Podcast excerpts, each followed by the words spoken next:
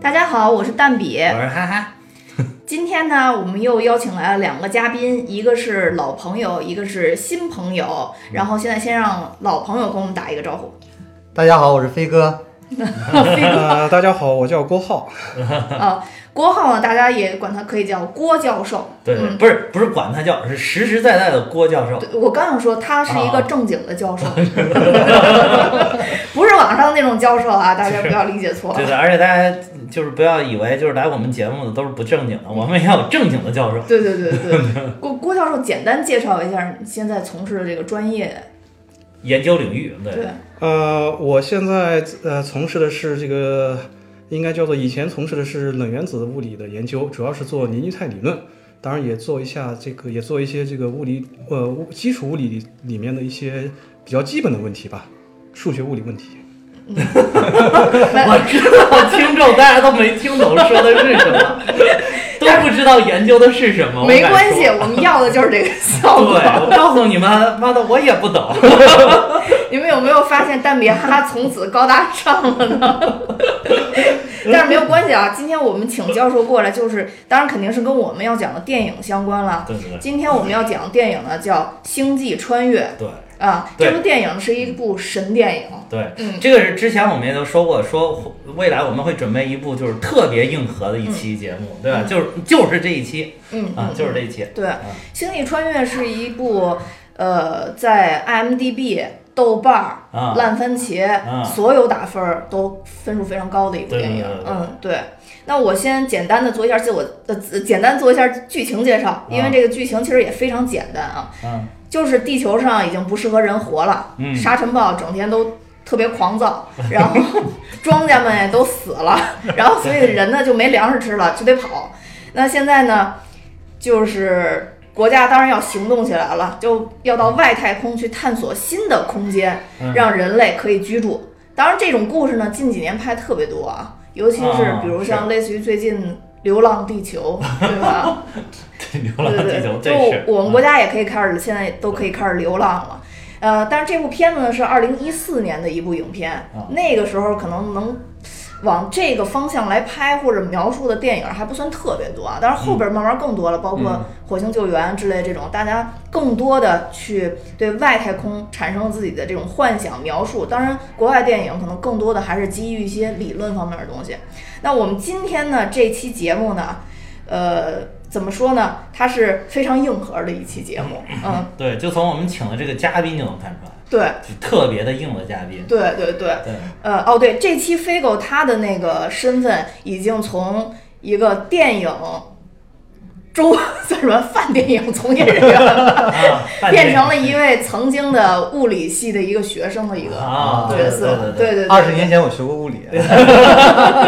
对， 就是就是郭教授刚才又讲到刚才那种我们大家都听不懂的话呢，飞狗可能可以给我们做一些解释，对对对对通俗一点。对对对，然后我们就逐渐解释，就是如果大家连飞哥都听不懂，大家可以听我解释；如果连我都听不懂的话， 那还有我们蛋比就专门负责，什么什么理论都能给你用最那个什么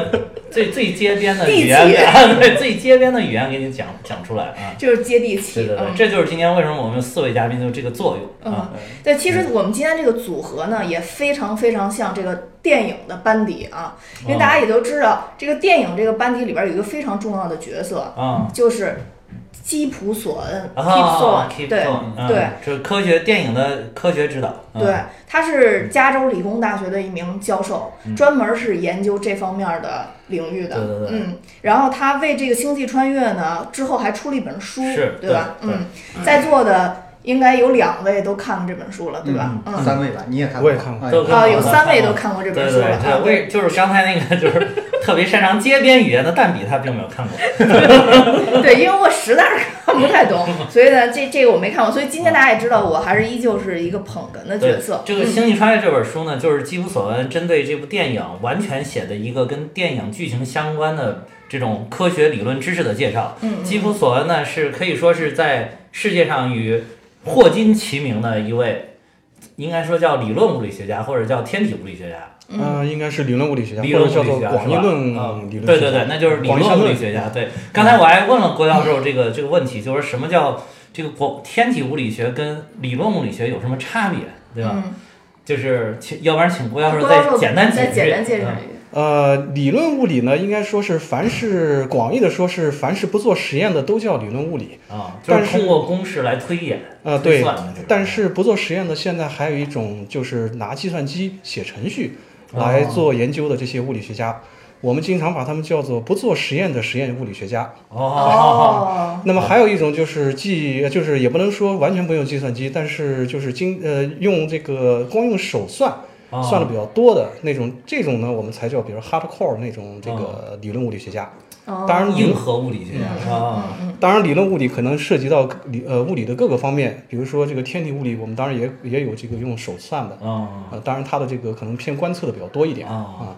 呃，不过在国外的话，理论物理呢，可能是专门这个名字专门保留给是做这个基本粒子理论的这个物理学家。像我们做凝聚态的，可能还不能被归归类为这个理论物理。 哦，哦，又又开始有点听不懂了。 好，解释的 真好对对对，我就在旁边 哦，就 就是没那等离子对撞啊！啊，对对对对对对，等离是子吧对？撞没没错 吧？那还不 不特别算。哎又又又啊！ 好，没关系，那我基们本粒子， 基本粒就子基。本基本粒子啊，我们可以随着那个电影再再慢慢往下聊对，啊。嗯，往下深入，嗯，其实电影刚开始，因为这部电影时间非常长，其啊实对有将近三个小时。对对，呃，我大概就是看了一下这电影的整个结构，大概前十几分钟、二十分钟，其实都还在讲说这个男主作为一名父亲，啊、是怎么去跟自己的孩子去生活，然后还有很多都是描述地球是怎怎么样，就是现在状况特别差嘛，对，然后沙尘暴啊什么的对这样这样的一个情况。对然后呢，它的这个沙尘暴的情况呢，是基于上世纪三十年代就是美国的沙尘暴的一个场景，嗯它其实用以前的一些这个场景录下来的这些影像，然后还原嗯了，但是。为什么这个时候的沙尘暴更严重呢？因为它会跟空气中的一些污染云相结合，所以人会经受不了这个沙尘暴。不像现在北京，大家也知道，就是雾霾特别严重，但可能暂时我们还能苟活一段时间，就是因为可能还没到嗯污染到那么严重的时候。就是 现在越来越好了，对对，对，北京现在已经越来越好，对其他地儿可能还有不好的呃，地方。有点糟糟那在，个，对，其实这个呢，在书里边儿，就是在基普索恩写的这本书里边，他针对这个，就是针对这个当时地球所处的环境，还专门写了一章。他这一章名字就叫《地球大灾难》，嗯就是因为它这个其实是虚构了一个末世的环境嘛。嗯嗯，然后它这里边儿除了你刚才说的这个沙尘暴，这个空气的环境很很糟以外，还有一个就是枯萎病，嗯就是里面那个你没看它里边儿那个呃粮食都没有作嗯物大多都不行了。最后就是能可能特别坚强的就是玉米呗，就是这个咱们最最传统的一种作物，然后玉米就是还能活，所以他们就剩下的地球上这些人呢，就就还在拼命的种玉米，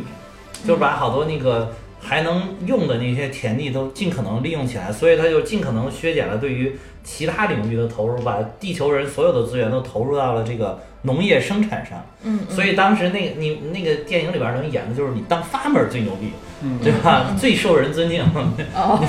像那个像他那个小女儿墨菲，就是喜欢科学、崇尚天文，说人类要逃出太空这种，都属于这个歪理邪说，嗯，对吧？被老师这个就还要批评，嗯还被同学欺负。嗯嗯，对，他的政治正确就是要当一个农民，呃，对，这是政治正当确，然对对，对政政治治正正确确，对，对飞哥说的对对，政治正确当农民。然后他这里边儿其实他这个就是这种枯萎病呢，我觉得这个电影为什么说它厉害，就是他们针对这个电影里边的末世情景，当时这个基普索恩还召集了一堆生物科学家，嗯嗯然后召开了一个会议，就探讨什么样的地球环境最后能形成像电影里边这样的一个场景。嗯嗯嗯，说这个也不是随随便便，就是一说说啊，要怎么地球要毁灭了，然后地球就毁灭了，这个也是有科学依据的。然后就是说，在这个，呃，在在这个大面积的一种一种生物生物性的这种病态，呃，一般那种枯萎病就可能是某一个物种，就是比如说嗯那个小麦有得了枯萎病，那全球小麦都死的差不多了。然后这个呢，就是说它已经将这种枯萎病泛。就扩散到了不同类型的就跨作种物群嘛嗯跨种群，对对对，就是可能这个小麦的这个枯萎病也影响到了，比如白菜，也影响到了萝卜，就全部都枯萎。嗯所以这样就是等于说，在那个玉米这边儿可能还没有完全的就是扩散，嗯嗯，这是一种。另外一个还有就是由于枯萎的造成了一个氧气危机，其实是当时那个地球的氧气也在越来越减少。嗯，他说这种汇病还有一种就是专门针对叶绿素，就破坏叶绿素。然后叶绿素的这个破坏了之后呢，这个就是没没有办法产生氧气了。嗯，然后这个还有一种就是说，怎么能造造成特别大量的让这些这个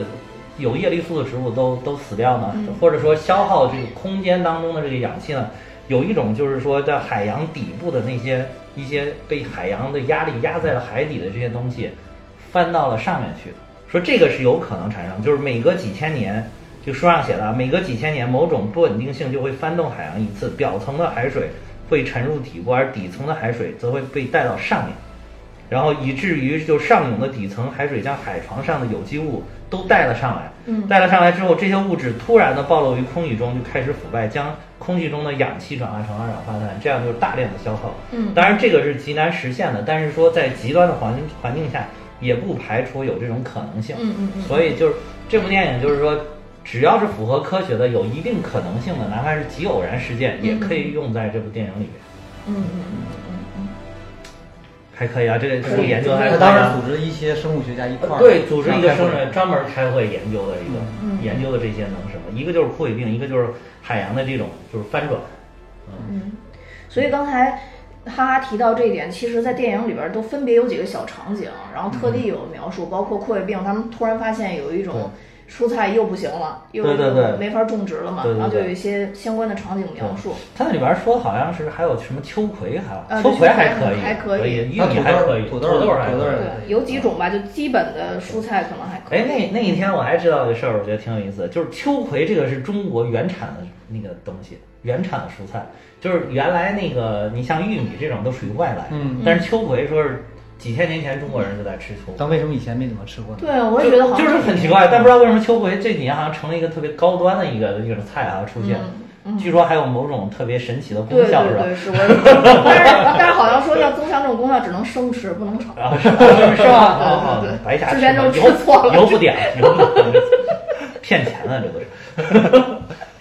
好，嗯然后那咱们继续说啊，其实在这个过程中还描述他们一些生活的场景嘛。嗯生活场景里面就出现了这个小的这个 Murphy，就这个小女孩儿，嗯发现那个书柜上有那个书在掉下来嘛。哦， 她就因为你刚刚你们也说她特别崇尚科学嘛，然后就老跟她爸去研究说这个这现象特别奇怪。后来她爸就说这个是引力异常，嗯嗯因为这引力异常呢，其实是贯穿在整个电影里边经常提到的。对这能不能开始咱们就引力异常给科普一下郭教授和飞狗？呃，引力异常，呃，按照广义相对论的说法，呃，有一个不太正确的说法，就是说是时空的这个结构，时空的曲率结构是由这个时空中的物质分布，呃，决定的。当然，我们也可以说这个时空的物质分布也是由这个曲率、时空结构本身决定的，因为物质分布本身也是时空的一个函数。但我这样说可能太简单点，我只是 说我们就沉默了。 总而言之，就是说，如果这个引力有异常的话，可能就是说，它背后的这个时空的这个物质能量的分布有了变化。啊，嗯哦当然，呃，电影里可能是说这个可能跟这个后面的这个情节有关系，是作为一个伏笔，对吧？哦对高维度嘛对高维度对嗯高维度的。嗯对，然后就是说，其实地球上也发生过，就是也是我也是看这本书上写的，就是这个这个这有个图，然后它就是说，地球上曾经也经常你要长期观测的话，它也会有微小的这个引力的波动，也会有微微小的引力异常。比如说，这观观测的就是在等于说在印度的南部，还有在这个太平洋的北侧，这个就在印度的南部，这个引力就相对要较较低一点。然后在太平洋的北侧，不是大西洋的北侧，这个引力就会高一点。然后，但是有的时候你观测，你会发现那个，呃，这个在其他的地方也会慢慢出现，比如说在北美的中部也也会出现这个引力减小的情况，然后在非洲的南部也会产生这个引力突然增强的情况。就是我在这想，啊我我我在我的构想啊，我的嗯构想，根据我微薄的物理物理知识，我觉得它会不会因为是那个地球里边地幔它再往里面的地核它是可能是液体的，是吧？它因对为对高温，对所以它你能旋转的时候，它就好像液体在也在不停的转动，嗯对所以它可能有的时候堆积在哪个地方，一下就造成这个地方的引力增大，会不会是这样造成？有可能就是因为这个，可能是它，当然它这个引力分布不均，也不是太大，是一个小的波动。对，非常小啊、啊。可能就是说是在地球它的这个密度啊或者质量分布不是那么均匀。哦哦，哦，对，那所以就是说，引力异常这个东西到底在我们现实生活中现在是有有的应该是，有的，是啊就客观是有的，但是但是我们不知道感觉不到，感觉不到，很小，也无法加以利用。哦，就是这里边为什么提引力异常，就是其实是这个布兰德教授希望用到引力异常的这个，我们人类能操控引力异常，让超大型飞船就是腾空而起，带着人类飞向宇宙。嗯，你说这个是曲速飞船是吧？他不知道是什什么，么什么他不知道是什么，曲曲速飞船？对什么叫这简单介绍一下简单介绍一下。呃，《三体》里面不是经常提到嘛？哦比如说三体哦这个人类要做这个超光速这个飞行是不可能的。啊，那他怎么怎么做呢？就是改变这个飞船前后的这个时空的这个结构，哦呃，，这样它实际上是不是在飞，而是在改变这个时空，使得使使得它好像就是飞船在相对于这个时空在哦快速的移动，是这样。哦这飞船的前后是什么样？哦，就是飞船前面的这个时空结构跟飞船后面的这个时空结构哦不就是一比样如。说结构，哦哦啊，其实像这个，哎这个有可能哎这这其个有实，在星际迷航里面都都有都有这样的都有星际迷航也都有有这样的一些知识哦点。哦哦，对好像好像像惊奇惊奇呃惊奇队长惊奇队长不是说那个跳跃点吗？啊哦，跳跃点有可能就是这样子的。哦，有可能就是改变了哦啊时是的代。对，跳跃是的点就在这个位置，它一一变，它就飞就光速了。哦，呃，不过跳跃点给我感觉有点像这个虫洞的有点其像中的一虫个洞，其实是口嗯啊，有点像虫洞口啊哦，或者它是人为制造了一个虫洞口，啊，就是这跳过去，就是跳跃点有点像这个感觉。嗯，嗯，哦，嗯，您说的那个就是，比如说时空飞船前后的这个曲率飞船，它是不是就是比如说在前面制造一个特别强大的引力场，让那时间变慢，在后面把引力弄得非常呃，后面的时间就变快了，等于，然后从这个时地方飞船前后部快到前部的话，就好像你从一个时空它就跳到了另外一个时空了。呃，应该不是这样，不是，你看，不是，不是，就是嗯就是它相当于把这个时空的结构整个儿改变了 整个感觉啊，比如说啊比如说我们可以想象在二维二维平面上的一个画儿啊，啊，如果比如说二维平面上有一个有个画，嗯那么这个画儿怎么在这个二维平面上移动呢？对吧？哦它可能就是说是把这个平面，如果你把它看作是一个具有弹性的，它可能是改变这个平面本身的这个性质，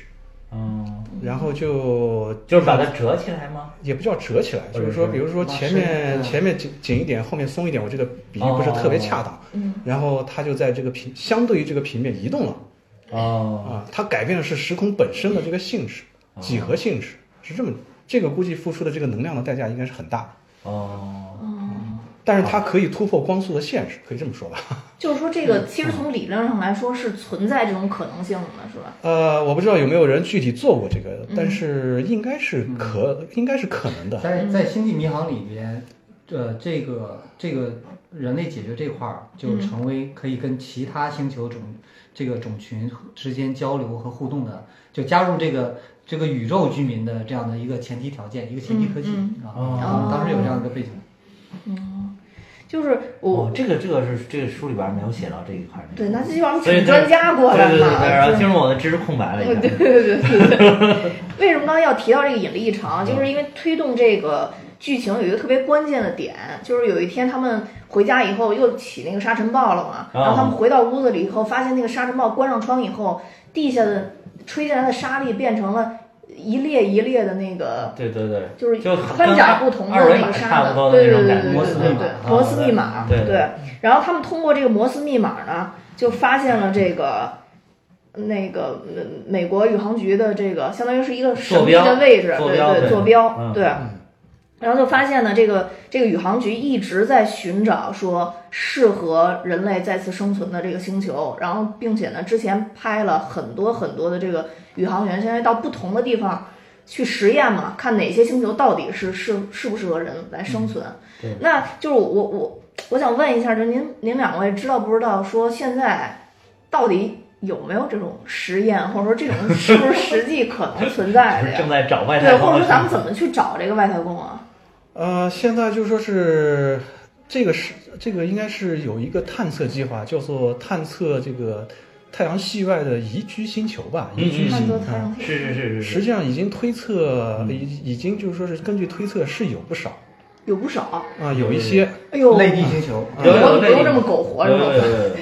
有有这个这个里边儿这个书里边儿其实也提到了这一点。嗯嗯嗯，没事就儿。是当时咱们那个《流浪地球》是最后想让那个地球飞到的那个就是比邻星吧，对嗯，对吧？比邻星比邻星实际上是一个三颗星系统啊，三颗嗯它实际上是三颗星，哦，三个恒星，是三颗还是两颗？三颗。三颗吧，嗯就三体，三体，三体在那个对对哦，哦，就是它那个核心有三颗恒恒星，啊，恒星啊有两个比较靠的比较近，另外一个跟这两个星大概离了有一光年左右。但是嗯一光年左右。哦，哦，那它那但是说比邻星比邻星那儿是不是没有行星？呃，因为比邻系，因为系系外的这个太阳系外的行星很难观测到，行星本身又又不发光，哦，嗯所以只能通过其他一种特殊的方式来观测到。嗯，呃，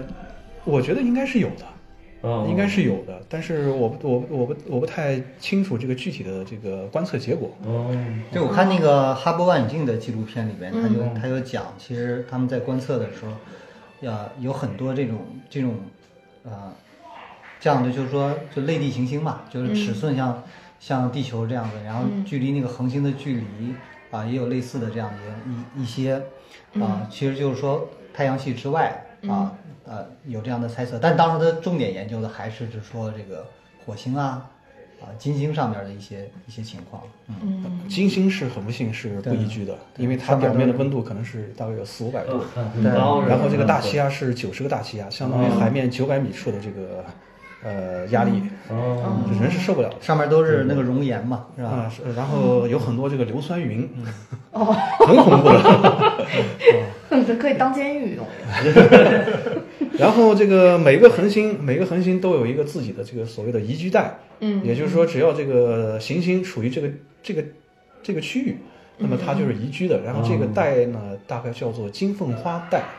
金凤花带是吧？啊。然后如果恒星在这个区域里面，它可能就有液态水，然后温度也比较适宜。嗯，那么可能它在，呃，可能不是全球都适合居住，但是至少在某一块区域比较适合居住。哦，我我是看那个他这个纪录片里边儿有一块儿就是讲说。有一个叫开普勒望远镜，但其实是等于是呃零九年那个发射出去的一个航天器，然后它在那个恒就是观测这个恒星跟行星，就是去寻找这个适合居住的。就像刚刚您说，的，它好像就是直接行星，因为它看不到嘛，它就一直处于说它在那个行星和恒星之间的那个位置，去看它的那个阴影。对，那个阴影我没，但我没看明白它那阴影是什么意思啊？就是说，呃，行星它绕着这个恒星转，嗯然后它会转在就是我们所谓的这个恒星的前面对，嗯啊、就有点像呃这个微型版的日食，嗯对就是吧？就是它挡住它，它不是就黑了一块儿？对，这一块儿你就它的这个能看光到它嗯度有变化，对，然后就是通过测量这个光度的这个微小的变化，然后来确定是否有这个恒呃行星。其实观测黑洞也有点像这个，就是因为黑洞不是说没有光能逃出来，所以你无法直接看到它，但是你可以看到它周边的这个光的改变和时空的改变，然后通过这个来判断这个地方有一个黑呃，可以有很多很多的这个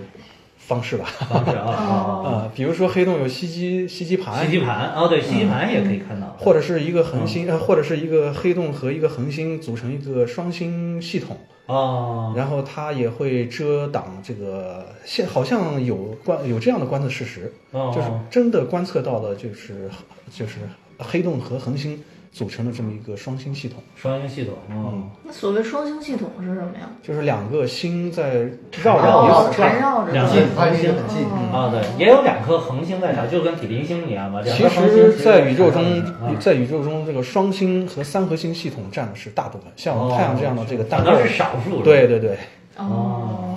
那我们这现在这个生活环境也是不可多得啊，这个。嗯，。对对，就是应该地球是嘛呃，珍惜地球。它如果两个星、两个恒星在一起绕来绕去，离得又很近，会不会更热？那个你我们呃的膝盖可能就要往后退。这个不是热不热的问题啊，就是会导致很多大的灾难。哦，就是引嗯力会总是发生变化，是吧？呃，因为另外一颗恒星如果靠近太阳的话，我们知道太阳外部有很多这个小行星，嗯有所谓的柯伊伯带，啊，对吧？那么外部的这个恒星，呃，恒星如果接近柯伊伯带的话，它的这个引力射动会使得外部的这些小行星、小行星向太阳系内部运动，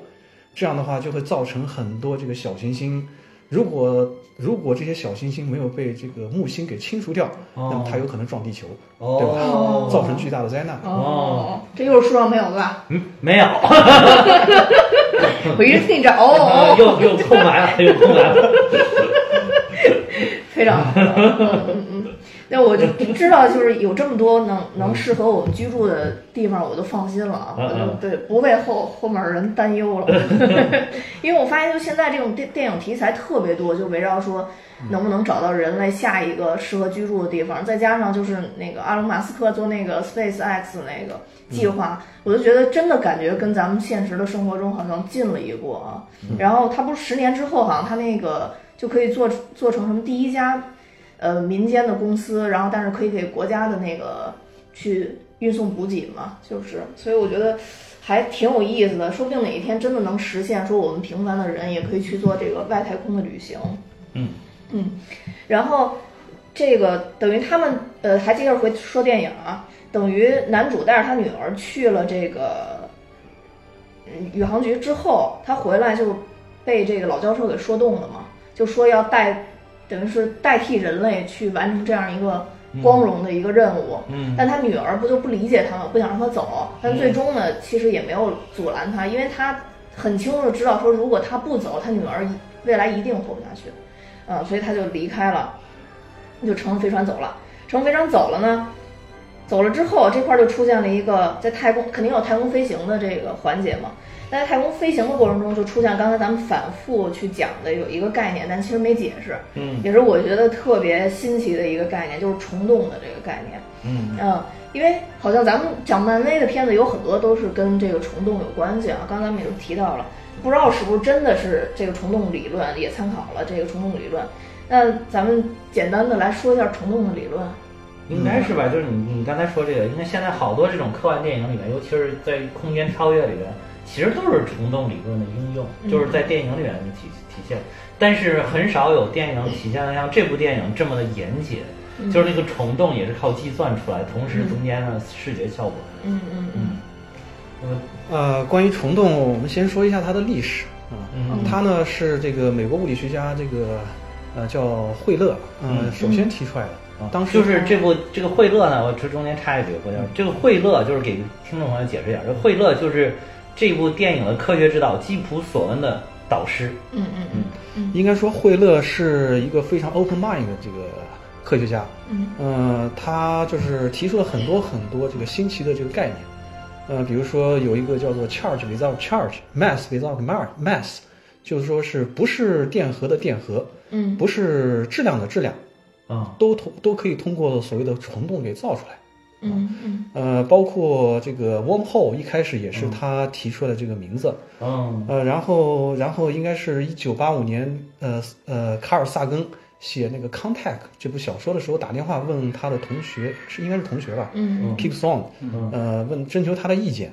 呃，然后 Keep Song 看了一下他的这个小说，呃，的大概看了一下小说，然后提出就是说，如果用黑洞来做这个时空穿越的旅行是不大是是不可能的，嗯不可能的。能的。呃，然后他提出了一个概念，就是说引用了惠勒的提出了这么一个概念，就是 wormhole 对对对，啊、来做这个时空时空的这个长距离的瞬时的，也不叫瞬时吧，就是短时间的旅行。对嗯呃，然后这个 Keep Swan 呢，然后跟他的这个学生 Morris，然嗯后一起做了这个比较严肃的物理，在物理上、啊理论上第一次做了比较严肃的这个虫洞理论的这个推导，嗯或者叫做虫洞物理学，也可以叫做虫洞工程学，嗯就是第一次物理学家从比较严肃的从理论上。呃，去考虑怎么真正的造一个虫洞，嗯他们给出了很多很多重要的结果。嗯，原来是这样。就观测中我们发现过，观测中从来没有看不到，因为说是说，即便是宇宙空间当中能够产生虫洞，按照目前的这嗯个推测出来的，可能会在几微秒甚至更小的时间里边就就灰飞烟灭了。这个嗯对对嗯对，就瞬间连接，然后瞬间就消失，所以就是观测几乎是观测不到的。嗯而且我看就是在这本书里边写的，就是在我们不光是在宇宙当中，可能在我嗯们地球上某些地方也会瞬时的产生这个虫洞的连接。啊、嗯这个这个我这个插一句，可不可能是一只能，比如啊说是，呃，是时空的这个所谓的量子效应也有可能，啊对他说引起的说这个叫量子泡沫，啊？对对。对，就是量子泡沫的效应，它引起的这个好像短暂的，但是如嗯果就是形成这个呃虫洞所需要的能量越高，嗯，那么根据所谓的呃根据那个海森堡不确定性关系，那么它的寿命就越短。 啊，对对对，是是是，完了，我已经听不懂了。海森堡测不准原理 是吧？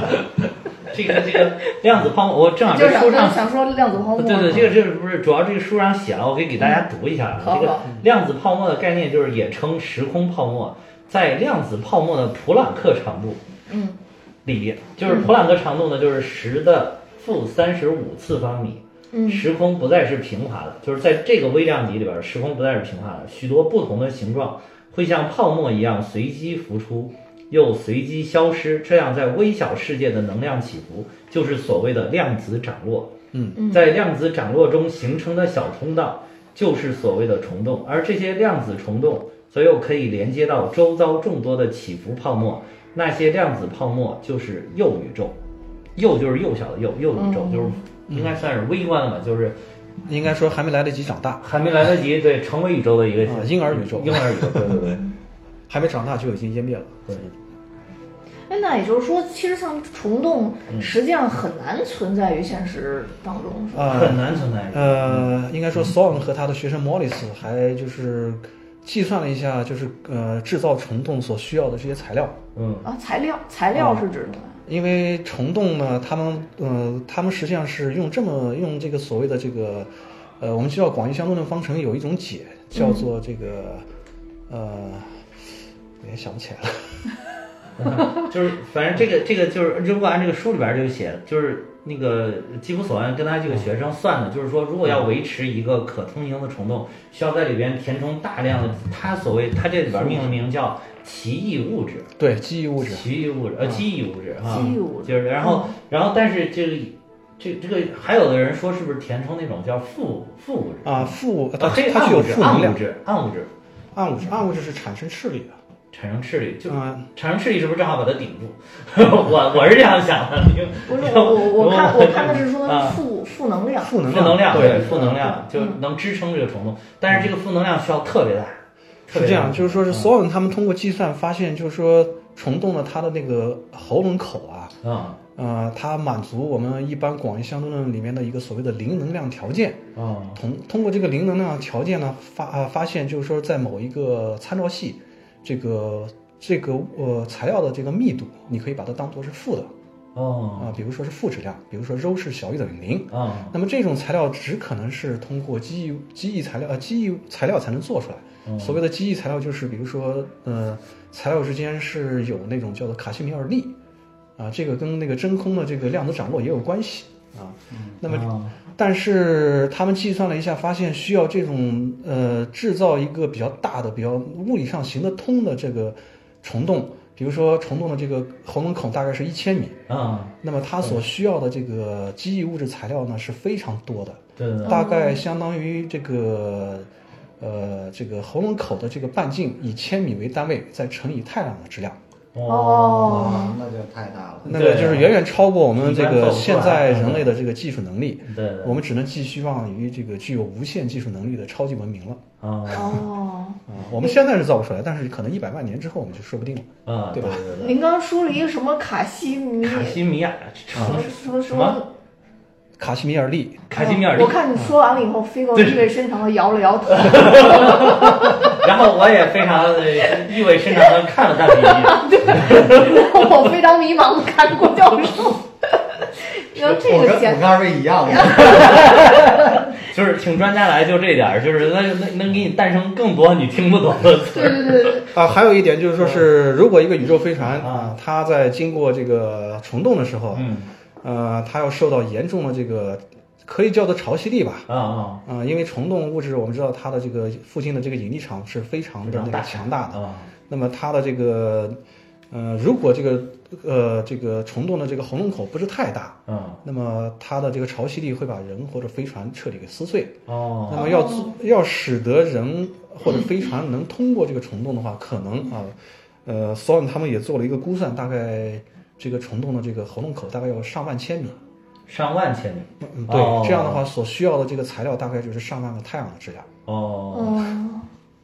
那非那常那这非常种，大呃，嗯我看那个采访那个 Keep Strong 的时候，他说这种材料其实已经生产出来了一些，但量实在是太小了，非常非常小。很小，这个应该说是负质量啊、负能量的这个材料吧。嗯有人是做过这个实验，就是嗯测这个卡西米尔力。哦呃，然后这个负能量的这个材料，它应该说它它这个出现，它还严重的受到这个正质量的材料、正能量的材料的影响哦，啊，它会很快的被这个正能量的材料给抵消了，抵消了，对，这么就是说吧马上就抵消你了。看，终于说说到点儿上了，我 这真不容易。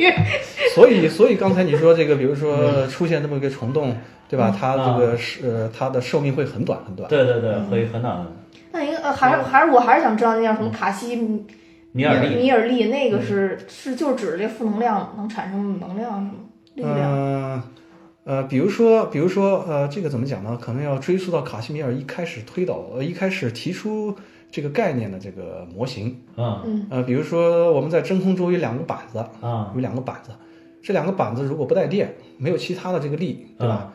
呃，除了它们之间的引力，引力是很小的，嗯嗯它们之间还会有因为真空涨落所产生的一种力，叫做卡西米尔力。哦，那就有点像量子涨落涨落提供的那对，这个能是量真空涨落所导致的一个哦导致东的西啊哦，这个是经典物理所没有的。哦，那像这种就是有很多涨落嘛，我知道在哦在量子这领这个域我其实知道有有很多涨落，这种是不是就是因为就整个时空它始终都不是一个很稳定的状态，对就是它在再纯净的这个空间当中，它也可能有一种嗯，或者是引力造成波动，或者什么造成波动，它们有一定的微小的波动，所以造成这个涨落。呃，应该不能叫做引力造成的波动吧，哦因为这个量子力学就啊，是也是哈，是也是啊，量子力学跟这个经典力学还不呃不不一一样样啊，不不是一样，的对，不能没法相互反正就是说，它始终是有一个状态的在发生变化。对嗯对啊嗯，所以会造成这种所谓真空掌握形成的这种啊对，真空它是一个能能级嘛，最低的能级，哦这个能量会有涨落哦啊，这个能量的涨落再乘以它的寿命是一个小于一个固定的常数，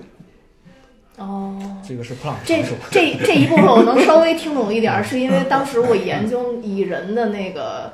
啊，蚁量子人那空个间里边那对个蚁对人有一个那个女反派嘛，幽灵是吧？对对对对她我就我是因我有为稍微发生研了究量子涨落，所以身体对会不停的改变位对会移会。会不停的啊闪，还可以对穿过那个就是物理层面的墙壁啊，或者那什它么还这不样不是足够小，它的这个尺度要小到普朗克长度才行。哦，足够足够强，所以那个那个它毕竟不是硬科幻，对对对，对 但他确实，我看了一下，他那个他那也是借鉴了啊现实中已经可能存在的一些理论，嗯对对对对嗯它对至少可以追溯到某一个物理概念吧。啊，可以这么对说对，因为我看也是所以，你看看超级英雄电影也是有好处的，对，就是啊，我就是在学习，不是在浪费时间。这个节目是漫威的粉，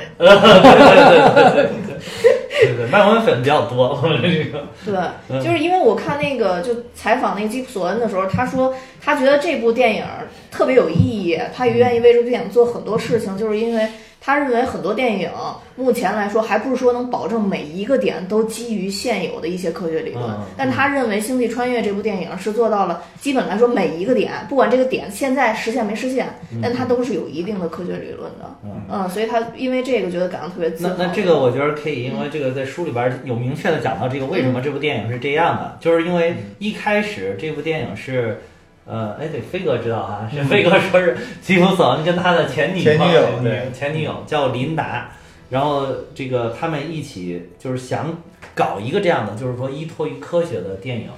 做做做这个完全依托于科学理论的电影。然后这个时候，他们当时第一次找到的这个导演呢是斯皮尔伯格，嗯嗯所以他当时在跟斯皮尔伯格和这个琳达这个制片人和这个基普索恩他们三个人开会的时候，这个他提出来了一个原则，就是基普索恩提出来原则，这原则在书里边写的非常明确，就两条准则。第一条准则就是影片中的情节不能违背已成定论的物理定律，也不能违背已牢固确立的我们对宇宙的认知，这是第一条。嗯第二条是对尚不明确的物理定律和对宇宙的猜想，要源自于真正的科学，猜想的依据至少要被一些备受尊敬的科学家认可。嗯，就是这是整个电影，虽然最后这个导演换了，好像是因为合同的问题什么，这个斯皮尔伯格不再指导了，但是这两条定准则定律一直是在这部电影里面贯穿始终的，嗯嗯所以才会是这么一部伟大的电影。我觉得这部电影真的是开创了这个电影史上的一个先例，就是之前没有说哪一部电影能够这么的不向科学，不就是不上不向电影做妥协。嗯，不像艺术做妥协，就是好多地方是为了更宏大的场面效果，然后就改变了这个对于物理上的一些，对于科学上的一些这个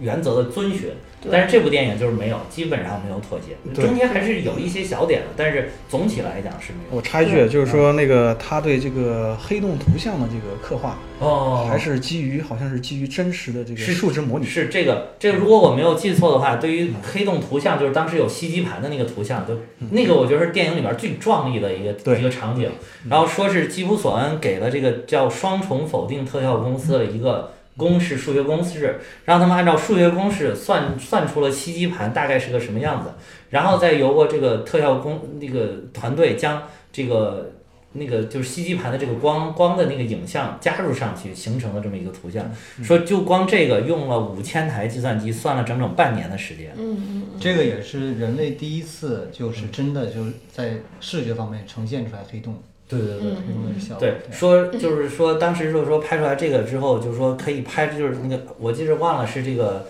这个诺兰说的还是谁说的，就是说可以拍着胸脯讲，说未来你如果真的开着飞船去到黑洞边上，看到的就是这个样子。嗯，哦，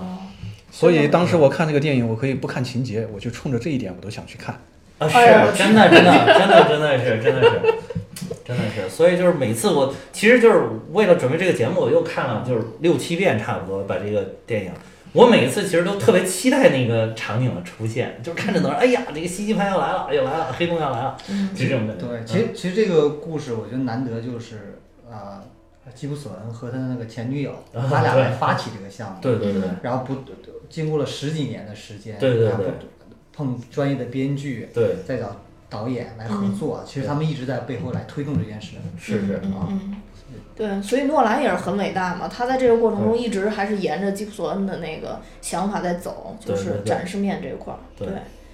然后所以说刚才咱们说的呃，就虫洞这一点啊，也就是说，哎，对我刚才还想了一点儿，嗯就是你一直说虫洞，就是说咱们是直接默认大家都知道虫洞是什么，在讲这个事儿，用不用给大家解释一下虫洞到底是什么？就万一有人这第一次听到虫洞这个消息，对，这那这那这也还让这个郭概教授念简单介绍一下。呃呃，我们从这个形象上、呃、形象上来说吧，虫洞为什么叫虫洞呢？对吧？嗯不是叫其他的名字，就是说，呃，一开始是做他、呃一开始应该是惠勒还是索恩做了这么一个比方，嗯就比如说在苹果上啊，我们把我们的宇宙看作一个苹果，嗯，我们都是在这个苹果的表面上这个生活。对对那么我们要从一点，从苹果的一点面儿上的一点到另外一点，我们必须沿着这个苹果的面儿去走爬过去，对吧？对对，那么也有可能就是说，一个虫子在苹果上咬了一个洞，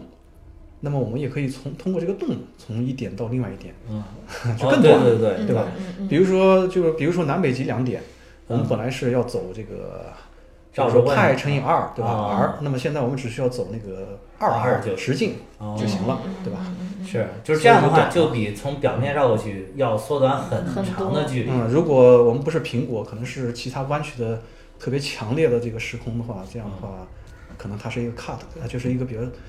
快的一个 shortcut。嗯，当然也有可能啊，也有可能这个虫洞反而不会缩短距离，反而会增加距离。这个依赖于我们这个对对宇宙的对这个具体的这个拓扑，啊对对对宇宙的具体的这个时空结构。嗯我还有一个想法，就是说，是不是两个黑洞容易形成虫洞？就是比如黑洞将时空拉拉拉，就是在我们经常看到那个描写黑洞的那个就是图像是好像是底下有一个点，就是咱们说的基点，然后就把这个时空往下拽，往下拽，就跟一个漏斗一样的。然后如果底下还有一个黑洞，也把时空往往往下拽拽拽拽拽，嗯或者应该说它是往上拽，然后两个基点对到了一起，这是不是就是一个虫洞？呃，这是一个比较形象的说法。嗯刚才我提到这个 s o n 跟他的学生 Morris 还是、嗯呃从这个理论上研究过这个虫洞的解啊、几何解。那么他们是这么做的，他们实际上是拿两个黑洞解，这个黑洞解呢，我们呃我呃简单的解释一下，刚才没说它的名字，啊就是说是一个球对称呃几何体啊，球对称的一个时空几何啊啊。那么它会形成呃，它有一个解叫做这个史瓦西解，啊这个史瓦西解我们可以把它，只要它的这个中心的这个呃球体的内部的这个密度足够大，它会形成一个黑洞，对吧？啊，对，嗯那么，那么当时这个 Song 是拿了两个这个黑洞的解来凑成一个这个虫洞，啊但是它需要做这么几个工作，一个是就是说是把这个黑洞的这个世界给去掉，通过几何的方法，啊呃，把它给去掉。因为如果是如果是还有这么一个黑洞的世界的话，会出现很多问题，啊，就是说外部观测者是永远观测不到一个这个。比如说，一个宇航员他去向黑洞运动，啊外部的观测者是永远看不到这个宇航有员点真正进入到黑洞，哦，是，所以他对必须对对通过数学的方法把这个世界给拿掉。啊，第二个就是像刚才你说的，就是通过这个把那个基点给对在拿一掉。起，啊实际，上，在这个数学上啊可以通过这个所谓的爱因斯坦 Rosen 桥啊，通过这个坐标变换对啊，啊，当然这个可能这个坐标不是我们这个宇宙的这个坐标了啊。啊总而言之，可以通过这么一个桥把它们接起来啊啊，然后他们就是真正构造出了这么通过两个这个改造过的这个施瓦西解，啊，然后真正给出了一个虫洞的这个解。就是我们看得见的虫洞。对，啊对啊，要对对对，刚才那个嗯应该说应该呃应该说这个虫洞这个呃入口从这个入口进去，然后它的这个管子里面的这个时空是极其扭曲的，啊因为它毕竟是在原来的这个未改造的这个世界内部，啊对吧？啊如果这个虫洞不是特别大的话，它的这哦个是极端扭曲的。哦，是刚刚才这个就是郭教授还讲到一个就是特别重要的概念，就是世界，就是那个黑洞的世界，等于说是世界，就是说世界以外，就是说我们还能看到的地方。黑世界以里应该就是那个黑洞把光线都吸进去了，光线都散不出来的那个地方，就是我们永远看不到里面是什么样的。嗯然后就是这个，当时书里边也讲了这点，就是说，如如果你看到一个宇航员在往里边掉落，比如 Cooper，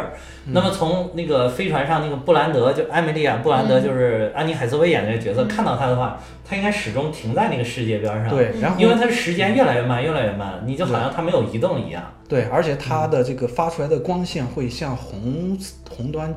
移动，哦最终就会最终会这个，比如说海瑟薇看到它的这个图像会越来越红，越来越红，哦然后最后就会凝结在这么说吧，呃，比较准确的话就是凝结在黑洞的世界面附近。哦，这样就就好像变成静止的了，在那嗯对对对哦，它是没法真正看到就是。呃，宇航员进入这个黑洞的这个世，就是 horizon 里面，哦哦，神奇吧？那太神奇了，真太神奇宇了。宙充满了奥秘，啊对但是充但满了我们神奇。嗯但我们在这个呃电影里面看到，其实就像一个球一样，嗯啊能看对到能看到里边儿很复杂的宇宙，对对就在另外一面的一些一些对信息也是对能对看对到的。嗯就是对，哦，我说怎么看那个基普索恩解释的时候，就拿了两个黑色的球，然后在那儿做解释呢。嗯然后就像你说，这个是不是他们以前因为就是拿这种来做实验，所以他还拿这个来给观众来做一个讲解对。对做一对。个图像化的这个解对释。对对对对。然后就是，其实他们穿越虫洞以后，嗯就应该是跳跳到了这个、嗯对他们对之前的有几个宇航员散落的几个星球附近了，对吧？然后其中就是最最先去了一就是应该是米勒星球吧，那个叫对对对嗯、叫米勒星就是球，有巨浪滔天的那个星球嘛，对对对呃对其对中，还死了一名那个宇航员嘛，一个大水球，啊对嗯然后他们到了这个星球上以后，等于就是安妮海瑟薇演这个布兰德，嗯，当时我看到，就是我第一遍看这个电影的时候，还没明白它科学原理的时 候，我的精神一直都在集中在这安妮海瑟薇太作了，因为她那 个在她另外一个同事死啊在这个是，对，星球上了嘛。 对对但是我也觉得特别神奇，就是他嗯他们又上到船上来以后，就等于他们逃离了那个啊星球嘛，显然它不适合生存，他们就要走了嘛，因为他们任务不就是要找到合适生存的星球嘛。对对对，然后他们又回到他们这个母飞船上以后，发现第一就是他们那个黑人的那个男同事已经特别老了。然后男同事说叫说你们嗯罗怎米么利那个，嗯对说你们怎么走了这么久？说我已经等待了二十三年四个月零八天了。对对对，嗯，然后还有一点就是这个 Cooper 就问布兰德说为什么这。这个已经都这么长时间了，二十多年了，再加上那个他们前期探索的那段时间，到到到这个水球上面这段时间，说为什么那个飞船还停留在刚刚降落的那个状态？然后那个布兰德就说说，可能也是因为时间的原因吧，说这这边儿时间是地球时间是慢的，咱们这儿这边儿时间是快的。然后网友就对这个引发了不讨对吧？应论。该是这个时间是慢的，地球的时间是快的。啊，对，地球时间是快的，嗯，对。弥勒时间对，呃，对对，弥勒时间是慢的。对，弥勒时间是慢的。然后，所以就是说，嗯，好多网友都讨论说，为什么说呃米勒的一个小时相当于地球的七年的时间？嗯，这个郭教授能给简单嗯你解？这等于其实你这个真的是抛出来一个特别特别厉害的问题，啊，那当然必须的，嗯好歹做了点准备。而且这个就是引出了这个对于卡冈多亚黑洞的设计到底是怎么样的。这个黑洞不是一个简简单单的黑洞，是一个经过计算而得出的一个黑洞。嗯，来，郭教授先给讲一下吧。呃，这个怎么说呢？呃，应该是叫做引力导致的这个时间变慢吧。其实，如果我们如果能写出这个黑洞附近的这个时空方程，嗯啊、我们会发现，嗯，当然大家可能、嗯这个很难用语言讲得清楚啊。呃，我们会发现，刚才我们说为什么在这个黑洞的世界面处，我们看到这个时间干脆就停止了，对吧？嗯 嗯实际上，应该说就是，如果我们用这个史瓦西解来写这个黑洞附近的这个时间方呃这个时空方程的话，那么我们会发现，在世界面处，时间向时间向前面的那一项那个系数干脆就消失了，没了。哦，时间的啊，啊、对，呃，然后其实它还有一个分特别有意思的呃现象，就是理论上有这么一个现象，就说这一项的符号，呃，在这个世界面外面是负的，但是跑了世界跑到世界面内部就变正了。如果从物理上我们哦怎么怎么理解呢？呃，这个可能跟刚才我们说的那个没什么关系，哦啊，就是讲一下黑洞的一啊些没事没事有让趣的这些拓事展儿一下，拓展一下。对对对， 实际上它就实际上是这么一个意思啊，就是说它变号之后，实际上代表的是时空反转，时间方向变成空间方向了，哦，是有这么一个呃现象。按照我们物理的说法，就是说光锥方向翻转了，翻转了九十度。那么它有一个有意思的点，就是说进入黑洞之后啊，那么我记得霍金在他的这个《时间简史》里面说，那么凡所有的人进入黑洞的世界面之后，就会被黑洞，它就会被时间拖拽的拖拽着撞向极点。我们知道时间实际上都有一个方向，对吧？哦嗯无论是未来方向还是过去方向。那么，当人进入时间的世呃进入黑洞的世界面之后，那么这个方向实际上是实质化了，因为它变成这个空间的方向了。哦，那么也就是说，空间有一个走向基点的一个方向。那么我们所有的人呢，都会被这个方向，原本是时间的方向，现在就变成空间的方向，拽到那个基点附近了，然后撞上基点，然后灭亡。哦，那么，所以也就是说，我说这一点呢，实际上是指明，实际上是说明这个所谓的史瓦西解，它的这个时间项的前面的这个系数很重要啊、那么这正是这一项导致了这个所谓的这个引力导致时间变慢啊。呃，我再打一个比方吧，比如说我们测量时间是怎么测量？嗯，比如说我们用原子钟测量时间，嗯实际上是测量一束光，对吧？一束光的这个两个波峰之间的这个距离。哦，对吧？那么这个时间这个距离，我们可以把它当做这个频率，呃，当做呃呃当做频率，对吧？啊，嗯呃，那么呃，那么如果这一束光在这个是黑洞附近，那么强大的这个引力，黑洞强大的引力会使得这个光呢产生红移，也就是说它的哦频率变大，变也大啊就是说两个这个波波峰距离波峰会越变大来越远嗯啊，对，那么也就是说，这个这个黑洞附近的这个光，如果传到我们这个观测者远处的观测者的眼睛中，或者观测器件中，我们会发现这个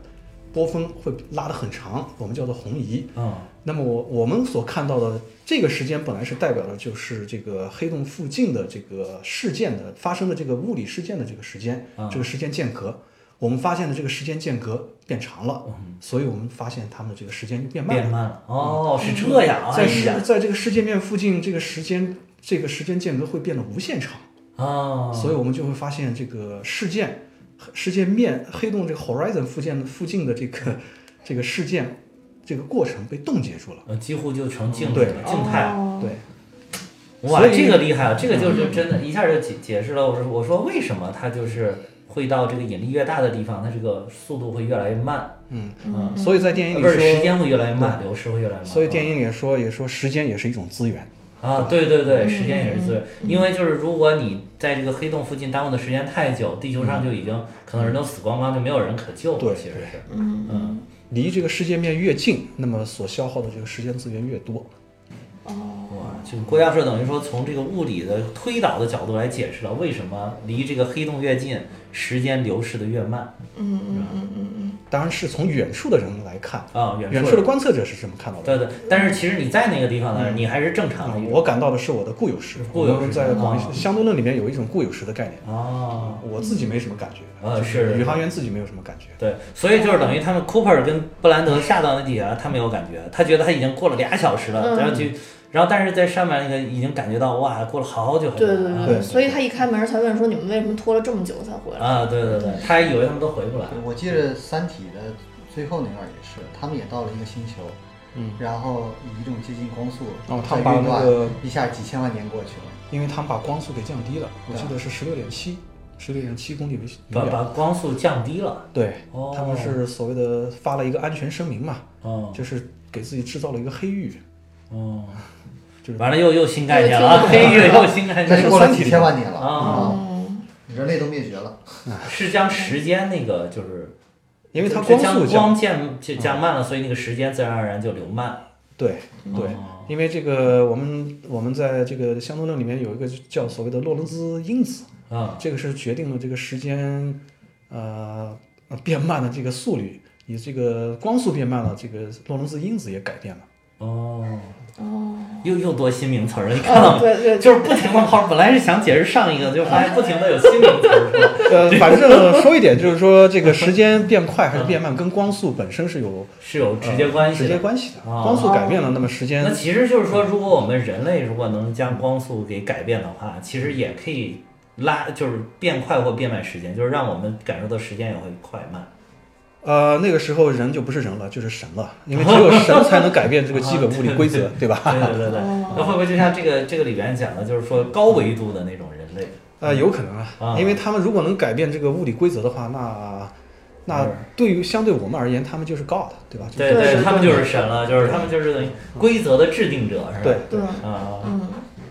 哎，其实我看电影的时候还有一块儿就特别迷惑，就 Cooper 他们等于待了两个多小时回来以后，但这边是二十多年，啊对但 Cooper 他自己本身的身体机能这些东西，他到底是按哪边儿的？他就固有时间，按自己的自己的固有时间，固就有时间是他就是消耗了两个小时的时间哦，但是这边你感受到已经花花二十多年了。对，所以我因为电影到最后的时候嘛，其实嗯有一段就是说。呃，医生跟他说：“您已经一百二十多岁了，您行动慢一点啊，就劝他嗯注意安全。当时我就觉得他好像应该只是回到他现在现在在这个星球以后，会享受当时在那个星球的时间嘛？他应该还是显是当当年的那个身体机能吧？应对该。对对，哦他的身体机能只跟他的固有时有关。哦，外部的观测者，我们有一个术语叫做坐标史。坐标是哦，明白明白。嗯就是这个里边儿，就是还有一点，就是书上的，我是根据书上的啊，嗯就是还可以再再拓展一下，就是比如这个黑洞，这个卡冈都亚，嗯它就是你说的这个，就是他们去了两个小时，等于它上面已经过了几十年，嗯就是它就需要是在它上面一小时相当于地球的七年。嗯他说这个也不是随随便便，就是你随便一个黑洞说把它拉伸了，就是啊这个也是通过精密的计算出来的，嗯就是首先要设定的是卡冈都亚到底有多大。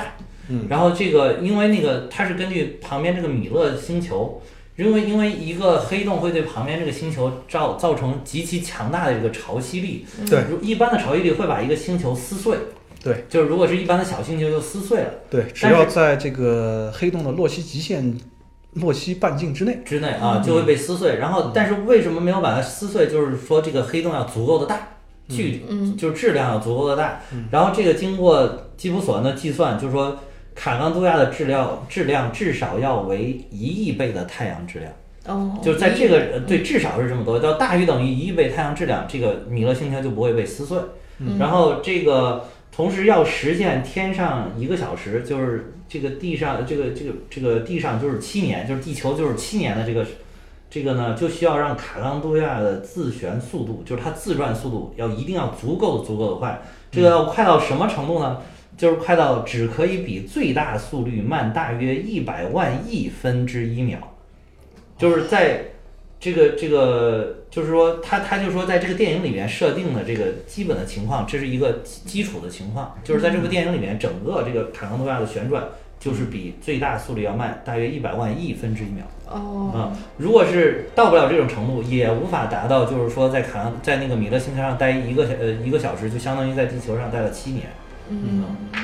所以这个就这都是算出来的。你 看人啊家我的电信，影我信，我严谨不严信，谨我？信，你肯定得信，这不是我算的，这是这是基友索汉算出来的，又不是我所算以的。它卡那个米勒星球上那么高的浪，跟它的很高的这个自转速度也有关。也有关系，跟它自转速度有关系，还有跟这个强大的这个嗯那个黑洞的吸呃引力也是有关系，都是有关系的。嗯。嗯那我我再说一个比较接地气的一个解释啊，嗯然后就是这个也是应该是基普索恩的一个助手，然后他在说他，因为他是一对双胞胎，嗯啊嗯，一对双胞胎，他又说，如果说怎么去考量这个速率是不一样的，就比如说他现在开车以极快的速度，比如说光速，去绕地球几圈儿，啊嗯但是他的弟弟坐在路边儿等他过来，啊！嗯，然后他弟弟经历的时间，就是因为他是静止的，所以他弟弟经历的时间就是实际他要开车走一圈地球的时间。啊呃，但他因为是处在光速的情况下，所以他认为只过了一秒，但他弟弟等待的时间就是他实际要走一圈地球的时间。这个 这个在我们物理教学中，或者叫在这个电动力学的教学中有一个例子，嗯讲这个狭义相对论就叫做这个双生子杨谬。嗯，呃，不不过我要指出一点，那个是一个人啊，不是双双胞胎，他说是他的是双胞双胎嗯胞弟弟，胎真真双胞胎啊，就是说本来他们本来他们只差可能几秒、几分钟，对吧？岁数。啊我觉然后得经过这一就是其中一不个，是，就是说他嗯哦说那个那个片子背后那是双胞胎，是双胞胎，也是双胞胎啊，就是双胞胎， 本来就是双胞胎。不是就一个他的学生嘛，就一呃个不，但是他弟弟不是干这个的，但是他让他弟弟配合他做实验。哦啊，嗯，对对对对对。啊，如果是如果是以光速飞行的嗯话，光是光子是没有固有时的，光子的固有时都是零，嗯，你也可以认为光子是没有时间的。就是它是这样对于光子来讲没有时间概念，嗯没有生老病死的就等。对对嗯，他无论走多远，他其实没走，嗯，哦，就是说他没有感到时间的这个，他们应该没有时间的这个概念。概念啊，嗯，双生真神奇哇，对，真神神。奇。嗯呃，越双研究生子越杨神柳，奇我可以用一个比较，因为这个我们平时说，呃，我们说我们这个时空，我们叫做明可夫斯基时空，嗯它跟我们这个三维时空是不一样的。明什么时空？明可夫斯基时空，明可夫斯基又有新名词儿了。这一集嗯他我呢跟你说，听听友们，你们把这一集新名词儿没听过的，你都记下来，对看看嗯有是不是记了整整一页纸。我们这期节目就不收费了， 你们就偷着乐。啊，我们呃，应该说这个时空呢，它跟普通的这个欧几里得时空有一个巨大的不同，嗯它几何性质有不同，就是哦说它两点之间在某个方向不是两点之间直线最短，啊啊，它是两点之间直线最长啊，哦啊。比如说，比如说在地球上这么一个人，对吧？啊我们可以认为他在地球上几乎待在同一个位置，但是他在时间上会划出，在时空里面会沿着时间轴划出一条直线。哦嗯、这个方向呢，我们叫做类时的，在这个时空中类时方向上，它呢应该说是两点之间直线最长，这个直线就等同于它的固有时。哦那么它的这个孪生兄弟嗯肯定是通过这个呃乘坐这个宇宙飞船，然后在外部绕了一圈儿再回来，就是划过了一个曲线。嗯这个曲线呢，它它的这个长度固有时是短于这个直线的、哦，啊，所以说这个它比这个它的兄弟要年轻啊。如果这个曲线非常非常弯曲，表面上看它应该更长，对吧？但实际上在这个呃这个明可夫时空明可夫斯基几何里面，它是最短，最短的呃不叫最短，没有最短，只有最长，哦，哦哇塞，就这跟我们日常的认知完全相完反。全这相这反。这期节目我也得多听几 遍，不然不自理己解能。听懂我刚才这真没听懂，这个多听几遍回去反正我我自己看理解。飞狗听的特别认我真。我我听的也很，我回去复习复习。就是这个里面，其实我觉得这个电影还有一点特别有意思，我就是不知道它为什么这么设计的，就是他们穿越虫洞过来，嗯呃，就是首先找的这个星球离黑洞这么近，我这不这点儿我是真没理解。嗯嗯，就是你，我感觉你你离黑洞这么近多危险， 为什么不离得远点儿？而且时空还对这会个发生变化，对吧？这个我也挺挺质疑，他为什么要找个离黑洞这么对啊近？我也没适合没生搞可明白能可能应该黑洞足够大的话就不那么危险了。就不那么危险了。啊，就是说它的潮汐力就不那么大了。哦，哦，但反正就是就是很很很奇怪。然后这个超级文明不是在这个黑洞内部设置了一个五维的超微立方对体对对，嗯，啊，所以哦，所以可能是不是就传是送的另外一个端口就是放在这儿了？是，所以就是是不是等于说这个等于超文明体引引导着这个 Cooper 就来到了这个地方？嗯，有可能，有有可能。嗯所以说为什么给你导到这个地方？但是我我真觉得这挺危险的，你看那么大黑洞，哗给你吸啊进是去，多挺吓危险人，是对挺吧？多吓人！嗯所以你去不了。但这么大黑就洞，它我其就这么大的黑洞，其实它那个引力反而引力大，但是引力的变化，也就是它梯度很小。梯度小，哦这样的话，这个就宇潮航汐员力就就降下来了。对宇航员就不至于被变成一个意大利面条。对对，因哦为我我原来确实看过，就是说如果你进到一个黑洞里边的话，人从头顶到脚底下就嗯这么短的距离的这个引力都会足以把你吸成撕嗯成撕撕成碎片，就是成拉成一根面条那么长，对人肯定不复存在了嘛。嗯，这是个小黑洞。这就是很小，但是如果说足够大就不会这样。嗯，对，哦。嗯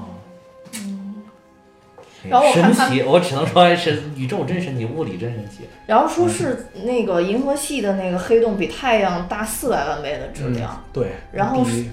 比卡冈托亚附近，啊，比卡冈托亚这个黑洞还要小。还有小呢哦，小其实还有小小呢哦，其实还有小呢。嗯，这个是一亿倍的太阳质量啊，这多大？超级超级大。对，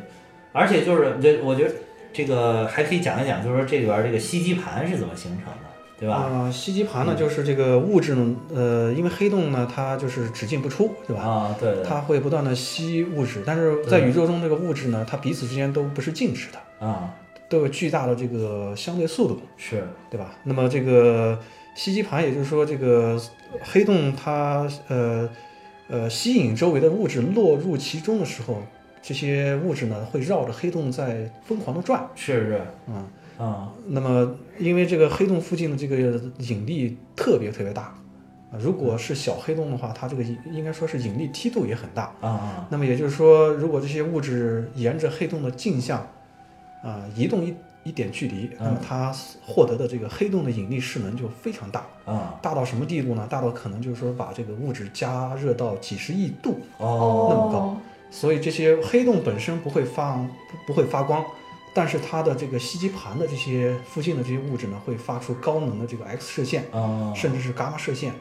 这样的。所哦以就是看着是是非常的璀璨，哦那个看着就很亮。。 嗯对我看他说还有一种就是说，比如说这个 是因为也有宇宙中还有很多运行的这种恒星可能也在转，然后嗯正好走到了这个黑洞附近，被黑洞的这个引力拉扯碎了上，嗯然后就把它扯碎。然后那个恒星本来就是灼热燃烧的，然后这嗯些光光子什么就缠绕在了这个黑洞的附近。呃，对对，因为光，嗯因为黑洞附近的这个引力，比如说中等规模的黑洞啊，嗯或者小小小质量黑洞，嗯，这个引力是如此的弯曲，以至于这个光子它的这个路线，呃，有可能会被弯折一百八十度。啊，对对对，啊、也就是说，在黑洞附近的这个人可能会看到身后的这个啊，太是空图像对对对，是嗯是这个也有，就是说，其实，在那个在这本书里边，他也提到了，就是说，嗯比如说在黑洞背后有一个什么样的嗯恒星，但嗯是它的光其实本来应该是被那个黑洞挡着，但是由于时空的弯曲，它从后面绕了过来。对但是你能看，因为它既从这边绕过来，又从那边绕过来，对所以你能看到两个就它身不止后的两这个，个可能很很多多很很多因为它哦光在转着黑洞走哦嘛，对对对，它有啊很多它不同呃不同角度，它可以散发出来的成像是不一样的，哦，所以可能有很多个很多个一个行星，就是因为也有从恒星在那块儿，就是从四面八方的那对个你可光线能弯，曲但它过来的了强度啊是不一样的，哦那强肯度定不一最样直接那个是嗯强度最其强实还有一种更奇更奇特的现象，就是说黑洞附近还有一个，在它的这个世界外世界面之外，嗯还有一个半径，大概是世界半径的两倍，我不记得了啊还是一点五倍。就有一个有这么一个半径，就是说是光子可以绕着黑洞做，呃，做这个圆周运动、啊啊闭合的曲线运动。啊啊。那么从外界看，这个光子呢，如果是有很多光子的话，它实际上形成了一个粒子，对吧？嗯光子形成了一个闭合的面儿啊、哦，实际上惠勒还是谁把这个把这个把这个粒子还给了个名字叫基偶，G E O N，哦，G O 稀有哦嗯基啊，友有的我们中国物理学家把它翻译成真子，就哦，是真假的真。哦，那是不是就是它这个里边书里边写的这个反向火壳的这个面，反向火壳这个地方啊，有点像是这个，就是它好像是有点反像，向有运动点啊，像，我不 对，太清楚。反向火壳，对，嗯，这个可能是基普索恩自己起的名字吧。对对，可能同嗯向火壳，这还有同向，啊，还有铜像火壳对，但这个是世界的精度是一样的，就半径是一样的，这个是世界半径的应该是两倍，应该是这个有一个铜像，就是它很奇怪，有一个有一个层面是就是绕着它铜像的旋转，还有一个到了再可能就是您刚才说的那个，比如说它两倍，它是绕着反向旋转，嗯，就很神奇，不知道为什么。其实这个我真的是不太懂，这个真的是这个估计要通过计算可能要得出啊、这个呃，因为我忘了，这个是四年前我看过的书，来，这是我这这两个月下了苦功夫研究的一本书 呃，因为因为在真实世界中的黑洞，它一般是旋转的，啊，对对，都是旋转呃我们刚才说的那个黑洞的那个解叫施瓦西解呢，啊，嗯都是都是这个没有没有旋转的哦，静止止黑解洞。啊，哦，旋转黑洞解叫做那个英文叫做 RN 解，哦，它它的这个物理性质跟这个静止的球状黑洞还不一样，哦，因为它的这个它旋转的时候呢，还会不仅自己旋转，因为它引力太大了，它还能把这个周围的时空带着一起转。哦，对对对，所以对我我在哦太想深，奥了但是意思就是会在它那个时空旁边形成那个就是透镜效应，就是你嗯哦看到它旁边的那个光线，嗯你看到那个周围的样子好像不是正常的，对，这个是看到那引力透镜，对引力透镜就形成一嗯种大引力任何透镜大质量天体都会形成这样对的这对个。嗯对，这个这个在这个书里边也会也会写到了这个地方，嗯哦，